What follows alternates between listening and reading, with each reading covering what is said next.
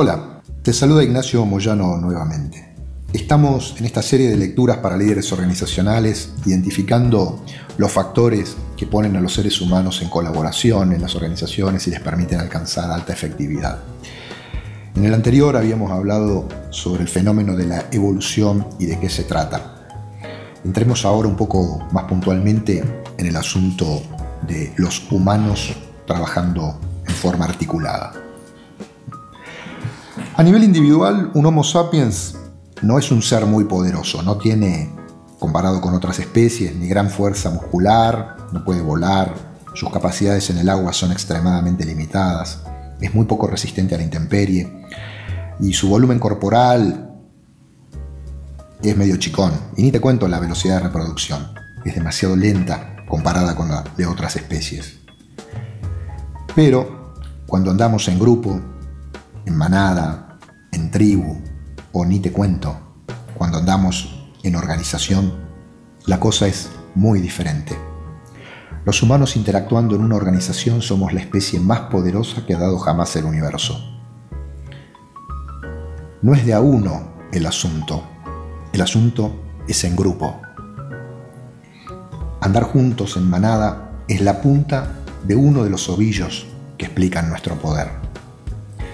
Hay otros ovillos para desenmarañar. Uno es el de la fisiología de nuestro ser. Seguramente vas a estar de acuerdo en que el órgano más determinante de la especie humana es su cerebro. Por algo le hemos puesto de nombre Homo sapiens. El cerebro humano no es un cerebro más, tiene una característica distintiva que se deriva de un componente específico. Esta capacidad es la capacidad de imaginar. Imaginar es un fenómeno muy complejo e intrincado, en el que intervienen más de 11 zonas cerebrales, y en especial una pequeña que se encuentra detrás de la frente, que se llama lóbulo prefrontal.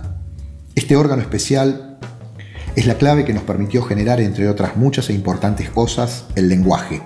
Y con el lenguaje pudimos coordinar nuestras acciones con otros seres humanos. Si el lenguaje es una característica humana, la clave está en la imaginación. La imaginación también nos permite resolver problemas, también permite la creatividad y especialmente nos hace conscientes de los conceptos presente, pasado y futuro. El resto de los animales no entienden tiempo. Nosotros vivimos en el tiempo. Somos poderosos porque podemos lo que otras especies no pueden, aunque anden juntas en bandada, en manada, cardumen o lo que fuese. Nosotros podemos imaginar. Resaltemos hasta ahora dos ideas.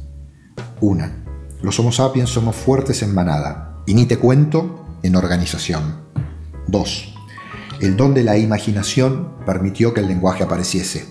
Con el lenguaje, los sapiens pudimos coordinarnos entre nosotros y generar así nuestro poder. Hasta acá venimos identificando puntas de dos ovillos. En el podcast anterior, la evolución. En este, la imaginación. Pero para comprender el fenómeno de la cooperación nos hace falta un tercer elemento, la expectativa. Pero a ver, veamos, ya que estamos con este asunto de imaginar, en el siguiente apartado te cuento una ficción una historia, para que veamos juntos cómo se disparan los mecanismos de la cooperación y el conflicto. Ahí te espero.